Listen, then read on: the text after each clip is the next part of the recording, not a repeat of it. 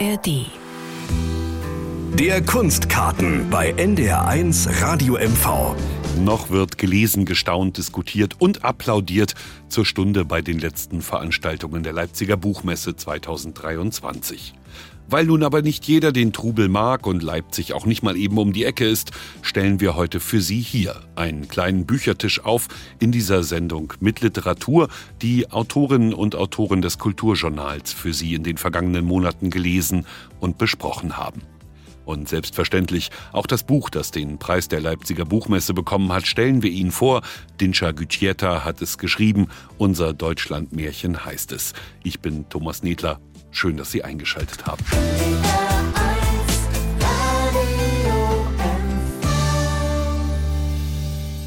Es war der bewegende Moment dieser Tage voller Bücher, voller Lesungen, voller Gespräche und Autogrammstunden in Leipzig. Dinscha Gütjeta nimmt den Preis der Leipziger Buchmesse entgegen seine Reaktion? Meine lieben Kolleginnen, gebt ihr mir die Ehre, zu mir auf die Bühne zu kommen. Lasst daraus unser Preis machen. Unser gemeinsamer Preis. Die da mit ihm nominiert waren, das sind Joshua Groß, Clemens J. Setz, Ulrike Dresner und Angela Steidele. Das Publikum erhebt sich, applaudiert lange und intensiv für die Schriftstellerinnen und Schriftsteller, für Dinscha Gütjeta und sein Buch Unser Deutschlandmärchen. Dieser Roman ist eine Verehrung, eine Verbeugung vor allen Frauen, vor allen Frauen, die in der Fabrik, die in Bordellen, die als Putzfrau, die trotzdem immer noch die Hoffnung haben, was bewegen wollen. Zuerst hatte sich der Mann aus Nettetal am Niederrhein in der Lyrikszene einen Namen gemacht, als Autor und Verleger von Gedichten im eigenen Verlag Elif. Für den Lyrikband Mein Prinz, ich bin das Ghetto erhielt er 2022 den Peter Huchel-Preis. In der NDR Kultursendung à la carte hatte der Preisträger im Dezember über seine Art zu schreiben gesprochen. Ich sehe es ein bisschen, wie es in der Schauspielkunst ist. Wenn man in eine neue Rolle schlüpfen möchte, muss man sich zuerst total nackt machen. Und der Schreibprozess ist für mich genauso. Ich habe alles was ich jahrelang mit mir getragen habe, also in mir oder auf meinem Körper, einfach ausgezogen und zur Seite gelegt. Das Geschlecht, die Nationalität, die Kultur und habe dann versucht, alles nochmal mit meinen Augen zu betrachten. Was werde ich noch entdecken? Welche Töne, welche Farben, welche Stimmen? Und nun der Preis der Buchmesse für sein Romandebüt. Unser Deutschlandmärchen Juliane Bergmann stellt Ihnen das Buch vor. Hart ist die körperliche Arbeit, ruppig der Ton unter den Kollegen, dazwischen er, der sich selbst der Junge im Blaumann nennt. Tagsüber steht er an der Drehmaschine, liest in den Pausen Else Lasker Schüler. Nach Feierabend schreibt der Junge selbst Gedichte. Geh an die Drehbank 630, beflügele die Späne, singe deine Lieder. Dieser Himmel lehrt dich die Zukunft, Junge. Suche und finde. Von eben diesem Suchen und Finden schreibt Dinscher Gütscheta in seinem Roman Unser Deutschlandmärchen. Es ist seine Familiengeschichte, über mehrere Generationen erzählt. Zugleich Abgrenzung und Annäherung an die eigene Familie. Beides. Beides gehört in ein Menschenleben, sagt Gütscheta. Kind türkischer Gastarbeiter, geboren 1979 im niederrheinischen Nettetal. Mitte der 60er folgt die Mutter dem Vater nach Deutschland, in der Hoffnung auf ein besseres Leben. Die Eltern schuften, er an der Kneipe, sie auf dem Feld und in der Fabrik. Sich nicht zu schade sein für unliebsame Jobs, das hat der Sohn von ihnen gelernt, sagt er. So wie seinen Eltern gehe es vielen. Was mussten all diese Menschen erleben oder was mussten die alles entbehren? Diese Aufgabe war ja auch für alle eine Art Kostüm, ein sehr schweres Kostüm, diese ganzen individuellen Neigungen, Begehren oder diese ganzen Wünsche mussten einfach unter den Teppich gekehrt werden. Wie sind wir damit umgegangen? Also die zweite oder die dritte Generation. Das hat mich alles beschäftigt. Die Frage nach dem Wahrheitsgehalt, die sich die Autofiktion immer wieder gefallen lassen muss, lässt Gütscheta entschlossen unbeantwortet. Für ihn sind die Dinge im Fluss und nie trennscharf. So oder so geht es nicht um einzelne Biografien. Er findet magische, dichte, auch schmerzhafte Bilder für die Leben vieler Einwanderer, für Heimatverlust, Rassismuserfahrungen und Neuanfänge. Neben einem Erzähler namens Dinscher kommen die Frauen der Familie zu Wort. Die Urgroßmutter, die Großmutter, die Mutter Fatma. Wir hätten uns nicht integriert, heißt es. Wir wären ungebildet und immer nur Arbeitstiere geblieben. Was soll ich sagen? Mehr wollte man nicht von uns. Fatma ist mein Name, die Gastarbeiterin, die Akkordbrecherin. Alles, was bei mir keine Sprache fand, soll auf euren Zungen die Saiten aufschlagen. Prosa in der Lyrik mitmischt, orientalisch märchenhaft und blumig. Nach der Schule lernt Dinscher zur Freude der Mutter Werkzeugmacher. Mit Anfang 30 hängt er seinen Beruf an den Nagel, um Lyriker zu werden. So wie Gütscheta, der bis heute seinen Lyrikverlag Elif als Gabelstaplerfahrer in Teilzeit finanziert. Wir lesen von einem Mann, der im Dazwischen denkt und lebt. Zwischen deutschem Zuhause und türkischen Wurzeln, zwischen Arbeiter und Poetenleben, zwischen Hand und Hirn.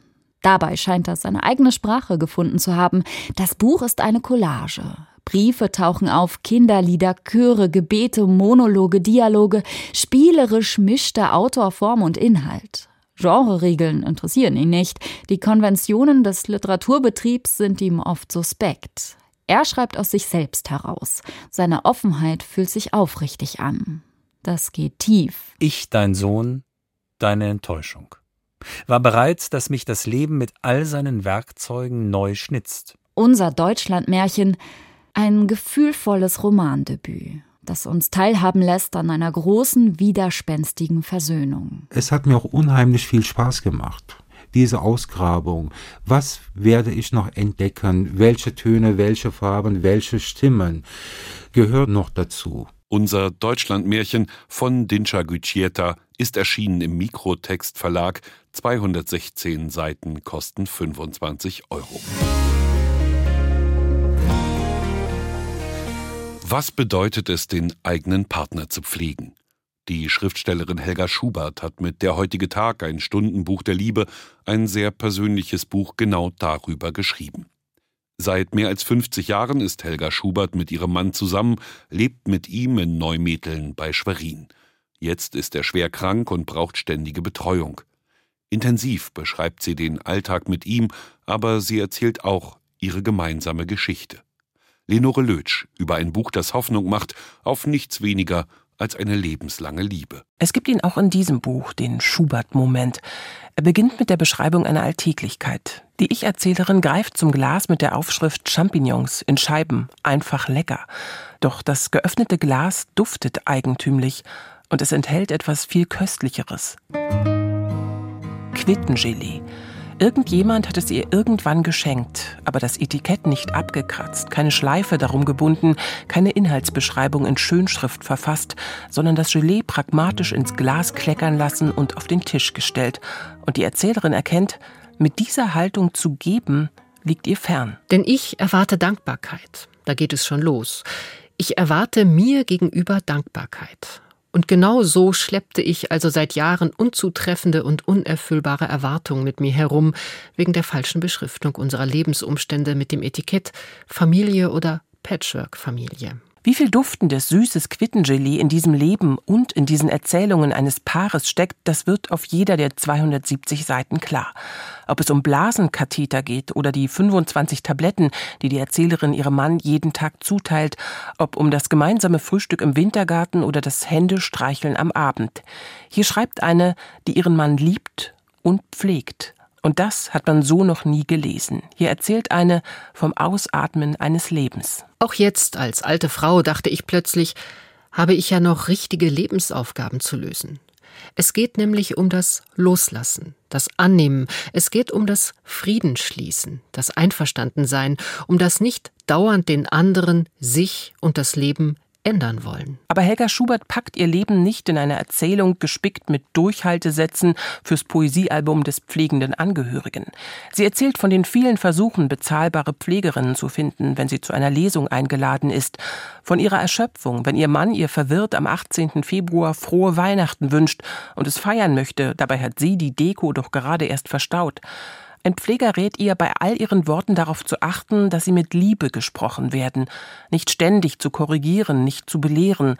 Und dann ist eben auch am 18. Februar noch einmal Weihnachten mit voller Festbeleuchtung. Es ist eine Verbindung, für die Individualität nicht das Maß aller Dinge ist. Helga Schubert? Ich war mit diesem Mann ganz nah immer. Und das auszuhalten, dass jemand plötzlich weggeht, in eine andere Welt geht und dass man immer versucht, ihn in dieser Welt zu halten und dass man überlegt, soll ich ihm dahin folgen? Also ich komme ja wieder zurück, wenn ich will. Vor 66 Jahren sind sie sich zum ersten Mal begegnet. Er war ihr Professor, er wurde ihr Geliebter, da waren beide noch verheiratet. Mit 30 beschließt sie, sie hat gerade Ingeborg Bachmann gelesen, dass ihr das Zusammenleben mit einem verheirateten Mann nicht genügt. Sie stellt ein Ultimatum. Es dauert, bis er sich für sie entscheidet. Nichts ist vergessen keine Demütigung, keine Einsamkeit, kein wohliges Versinken im Orgasmus. Alles wie gerade erlebt. Und dann, am Ende dieses gemeinsamen Lebens, drängen die anderen, ihn gehen zu lassen, weil das, was das Leben ausmacht, doch nicht so aussehen kann. Jeden Abend geht sie in ihre Schreibstube. Ich rette mich durch das Schreiben. Ich würde es da sonst überhaupt nicht aushalten. An diesem Schreibtisch kann Helga Schubert Verzweiflung in lebenskluge Ermutigung verwandeln. Wer ihr Buch liest, wünscht sich selbst eine solche Altersliebe, die nach Quittengelee duftet, da, wo alle anderen säuerliche Champignons dritte Wahl sehen. Ein Lebensbuch vom beginnenden Ende an erzählt.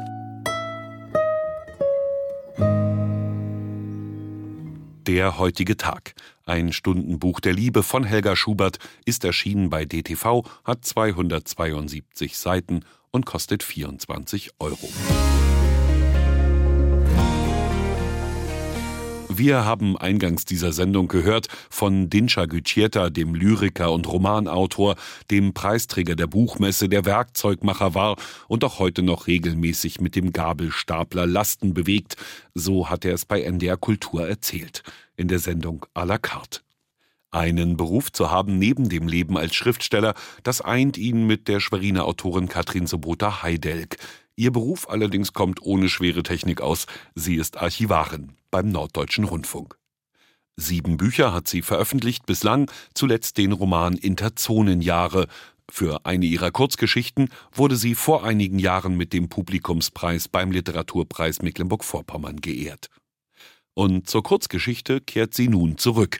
Herzkasper Theater heißt Katrin Sebota Heidelks neues Buch.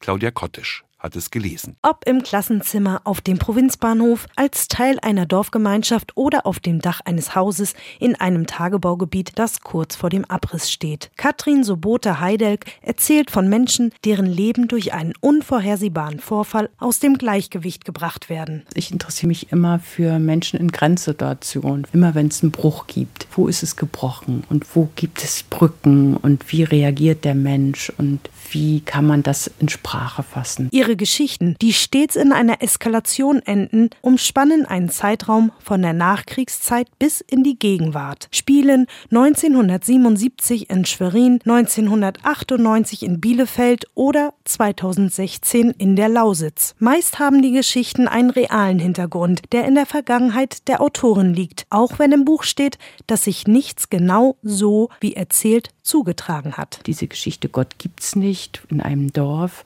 in dem ein Junge ums Leben gekommen ist und dieser Todesfall verändert das Dorf. Ist selber in meiner Kindheit passiert, auf andere Weise. Ich denke an diesen Jungen schon seit Jahrzehnten. Schade um den Jungen. Der war noch der beste von denen, sagte einer am Stammtisch. Klaus Köpper ging im Kopf die Namen der Geschwister durch. Fünf waren es jetzt noch. Ein Mädel dabei, die Stine. Ein Esser weniger, grölte der dumme Karl vom Nachbartisch. Was Kluges hatte der noch nie gesagt. Halt's Maul, Kali, brüllte der Chef. Selbst zum Feierabend wurde der LPG-Vorsitzende nur Chef genannt. Katrin Sobota Heidelk versucht sich dem schicksalhaften Wendepunkt ihrer Figuren stets aus unterschiedlichen Perspektiven zu nähern. Denn, so die Autorin, entstünde jeweils eine eigene Nähe zu dem Geschehen und daraus eine Geschichte, die nicht immer nur ein, sondern verschiedene Enden hat. Es sind ja auch immer alles Beziehungsgeschichten, die, die sind nicht immer nur traurig auch wenn dein Kind gestorben ist. Nicht jedes Ereignis ist derart tragisch. Chamäleon gleich passt Katrin Sobota Heidelk ihre Geschichten den jeweiligen Stimmungen und Zeiten an. fängt den nostalgischen genauso wie den zeitgenössischen Geist einer Geschichte ein. Gekonnt spinnt sie ihren erzählerischen Kokon um den Leser, um dann, wenn er sich wohlig in Sicherheit wiegt, eine Bombe platzen zu lassen, manchmal wortwörtlich. Wie in der ersten Geschichte des Buches, in der die sechsjährigen Zwillinge Rosi und Franzi nur dem Schlimmsten entgehen, weil sie mit der Großmutter sticken und nicht mit dem Nachbarsjungen an den See gehen wollen. Im Schilf schlummert ein Blindgänger. Wo nun Fundmunition gerade bei uns nicht mehr das Thema ist, aber in meiner Kindheit gab es eben noch Plakate im Kindergarten, Hände weg von Fundmunition. Und an dieses Plakat habe ich mich erinnert und das war für mich ein Auslöser, so eine Geschichte zu schreiben. Auch den Auslöser zu der Geschichte, in der die 15-jährige Paula ihren ersten Liebeskummer überwinden muss, hat die Autorin noch genau vor Augen. Am 11.11.1982 durfte die damalige Neunklässlerin zum ersten Mal am Schulfaschingsball teilnehmen. Verkleidet fieberte sie mit ihren Mitschülern auf 11.11 Uhr. Aber ein Thema von internationaler Tragweite erstickte die Partystimmung im Keim. Im wahren Leben wie in ihrer Geschichte. Pappnasen ab. Brezhnev ist tot. Dem plötzlich erzwungenen Stimmungswandel konnten nicht alle folgen. Tinchen kicherte hysterisch, einem Jungen in der ersten Reihe entfuhr ein Mann, ey. Und Paula dachte, welch starke Ablenkung. Es gehört sich wohl, dass sie sich jetzt erheben, brummte Herr Heck aus Respekt vor dem Toten. Ob nun aber Breschnews Tod vom überbordenden Trennungsschmerz eines Teenagers abzulenken vermag, Neben den ganz großen Schicksalsschlägen, denen, die das Leben auseinanderreißen, so dass es sich nicht wieder zusammensetzen lässt, sind es die kleinen Brüche im Leben, die uns Menschen für einen Moment wachrütteln und zu mehr Aufmerksamkeit aufrufen wollen. Für Katrin Sobota Heidel gehört zur literarischen Bewältigung eines Stoffes, dass sie mit ihren Figuren durch die Hölle geht. Diese Nähe spürt der Leser in jeder Geschichte, macht diese lebensnah und lässt sie lange nachhallen. 20 Kurzgeschichten im Buch Herzkasper Theater von Katrin Sebota Heidelk, erschienen bei Lehmanns Media. 184 Seiten kosten 12,95 Euro.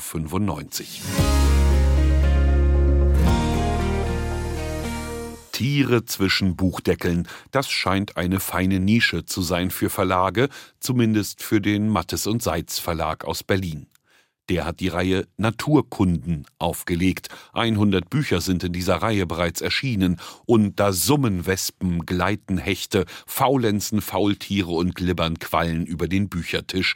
Das alles übrigens tatsächlich Lektüre, die so, schlicht mit dem Tiernamen überschrieben, veröffentlicht wurde. Zynisch möchte man fast sagen, wenn sich die Tiere schon in der Natur rar machen, dann finden sie doch wenigstens ihren Platz in der Bücherwelt, so wie die Hasen. Feldhasen nämlich gibt es immer weniger, in Mecklenburg-Vorpommern sogar weniger als im Rest der Bundesrepublik. Dafür haben wir den Hasenexperten. Wilhelm Bode aus Stralsund hat eine kleine Kulturgeschichte der Langohren vorgelegt. Juliane Vogt ist durch die Seiten gehoppelt. Der Hase auf Feld und Flur und der Mensch, wie er so auf ihn blickt. Meister Lampe oder Mümmelmann, Angsthase oder alter Hase. Das Buch Hasen im Mattes und Seitz Verlag erschienen, klärt pünktlich vor Ostern auch mit einem hartnäckigen Irrtum auf. Kinder hören jetzt mal weg, Hasen legen nämlich keine Eier, sagt der Autor Wilhelm Bode. Es ist ja eine kulturgeschichtliche Groteske, dass Hasen, Säugetiere jetzt Eier legen und diese dann auch noch mühevoll bemalen, dann auch noch mühevoll verstecken und das alles zur Freude der Kinder. Also da hat sich einer etwas ausgedacht. So recht kann man gar nicht sagen, woher es kommt. Natürlich hat es etwas zu tun mit der bemerkenswerten Vermehrungsfreude dieser Tiere und Ostern ist bekanntlich das Ende der Fastenzeit. Denn in der Regel hören die Hühner so in der Weihnachtszeit auf, Eier zu legen. Und früher hatte man dann alle möglichen Techniken, um die Eier haltbar zu machen. In der Lehmkuhle zum Beispiel oder auch als Soleier. Rechtzeitig vor Ostern fangen die Hühner an, wieder Eier zu legen. Das alles hat mit dazu geführt, dass das Ei diese Osterbedeutung hat und gleichzeitig laufen die Hasen draußen auf grün sprießenden Feldern herum. Das Buch, das gerade in der besonderen Buchreihe Naturkunden herausgekommen ist, streift den Osterhasen dann auch nur am Rande. Es ist eine Kulturgeschichte des Hasen, eine schmale Heimatkunde mit Abbildungen, Gedichten und Geschichten und ein sehr persönliches Buch des Forstwissenschaftlers. Ich bekam bereits mit acht oder neun Jahren von meinem Vater eine Büchse geschenkt und habe mit zwölf Jahren etwa in der Zeit meinen ersten Hasen damit geschossen. Und ich habe eigentlich von Anfang an auch die zweite Seite meines Herzens empfunden. Denn ich bekam im Kindergartenalter zwei Kaninchen geschenkt und äh, in die war ich total verliebt. Und deswegen habe ich schon von Anfang an eigentlich immer gesehen, dass der Hase nicht nur ein schwer zu schießendes lebendes Zielobjekt ist, sondern eben auch eine tierische Seele hat ich nenne das im Buch die Eigenkreatürlichkeit. Wilhelm Bode schießt schon lange keine Hasen mehr. Aus dem wilden Jäger ist ein glühender Naturschützer geworden. Er weiß aber auch deshalb so viel über diese klugen Wildtiere. Der Hase wird schon unmittelbar nach der Geburt von der Mutter allein gelassen, obwohl er ja das Junge eines Säugetieres ist, also gesäugt werden muss.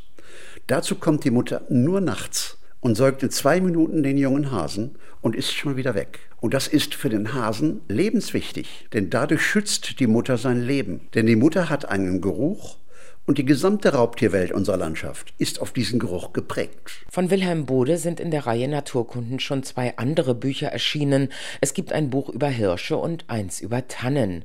Maike Rötzer vom Verlag Mattes und Seitz sieht in Wilhelm Bode einen Ausnahmeautor. Weil er verbindet in prägnanter Sprache immer seine sehr persönlichen, konkreten Erfahrungen, also als Forstwissenschaftler, als Jäger, als nun nicht mehr Jäger oder als Naturschützer sein Schreiben gründet auf profundem Wissen und dazu kommt eine tiefe, weil ebenso kenntnisreiche Liebe zur Natur und er richtet außerdem den Appell an uns, politisch verantwortlich zu handeln. Natürlich kommt der vielleicht berühmteste Hase der Kunstgeschichte vor, der von Albrecht Dürer, und endlich erklärt sich dessen zeichnerische Präzision.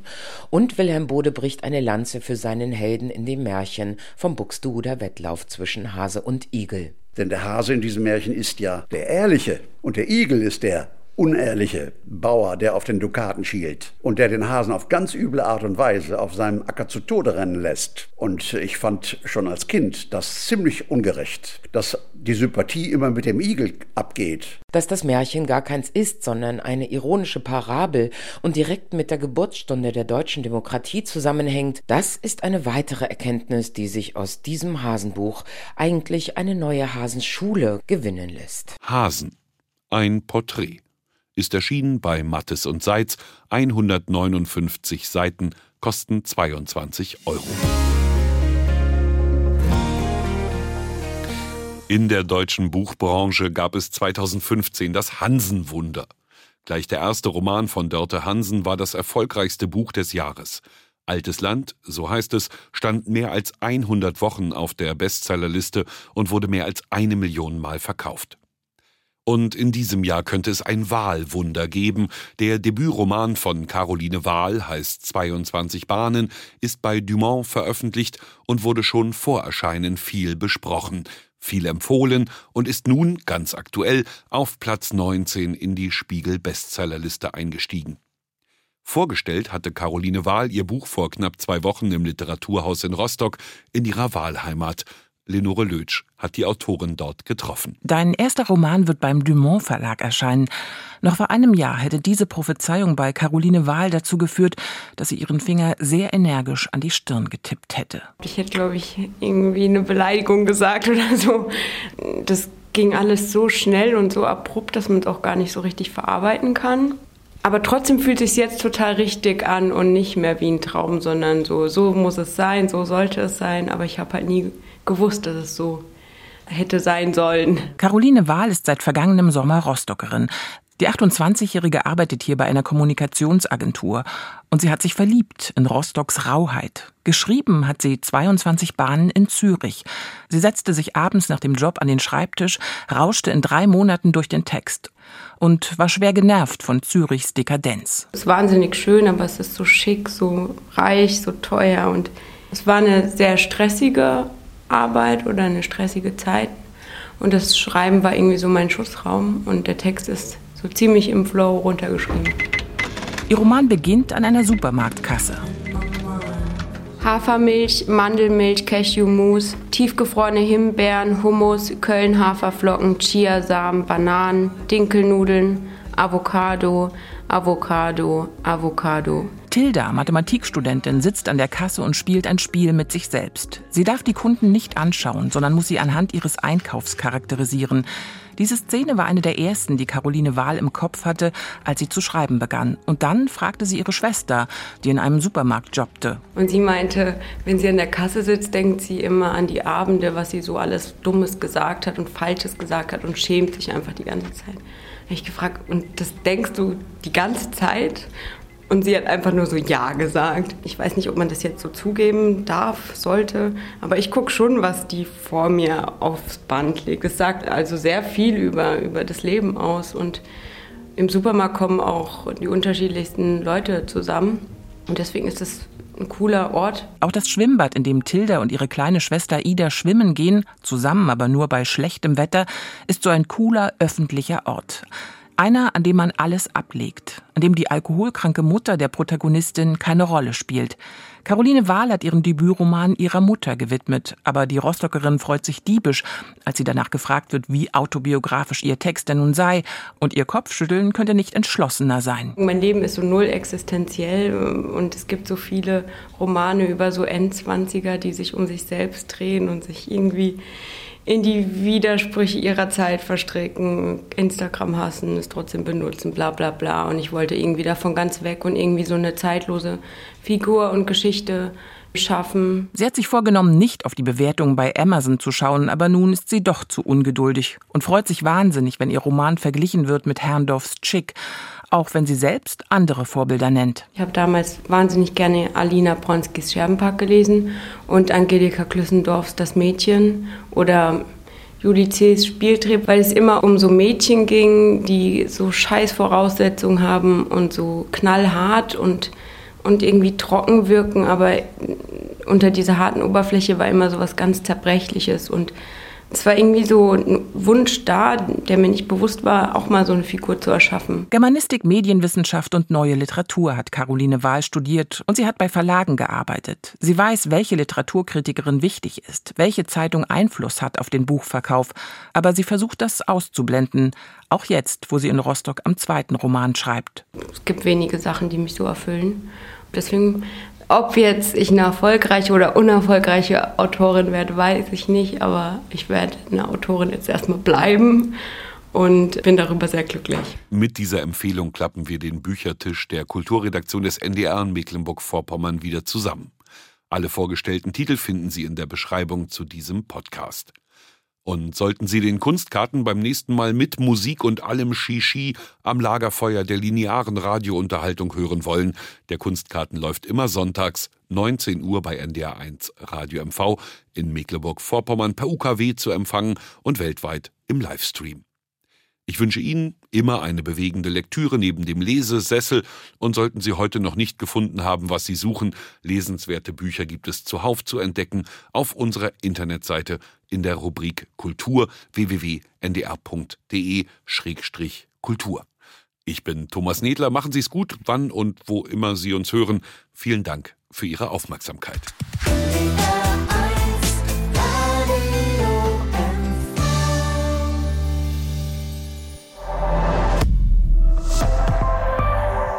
ARD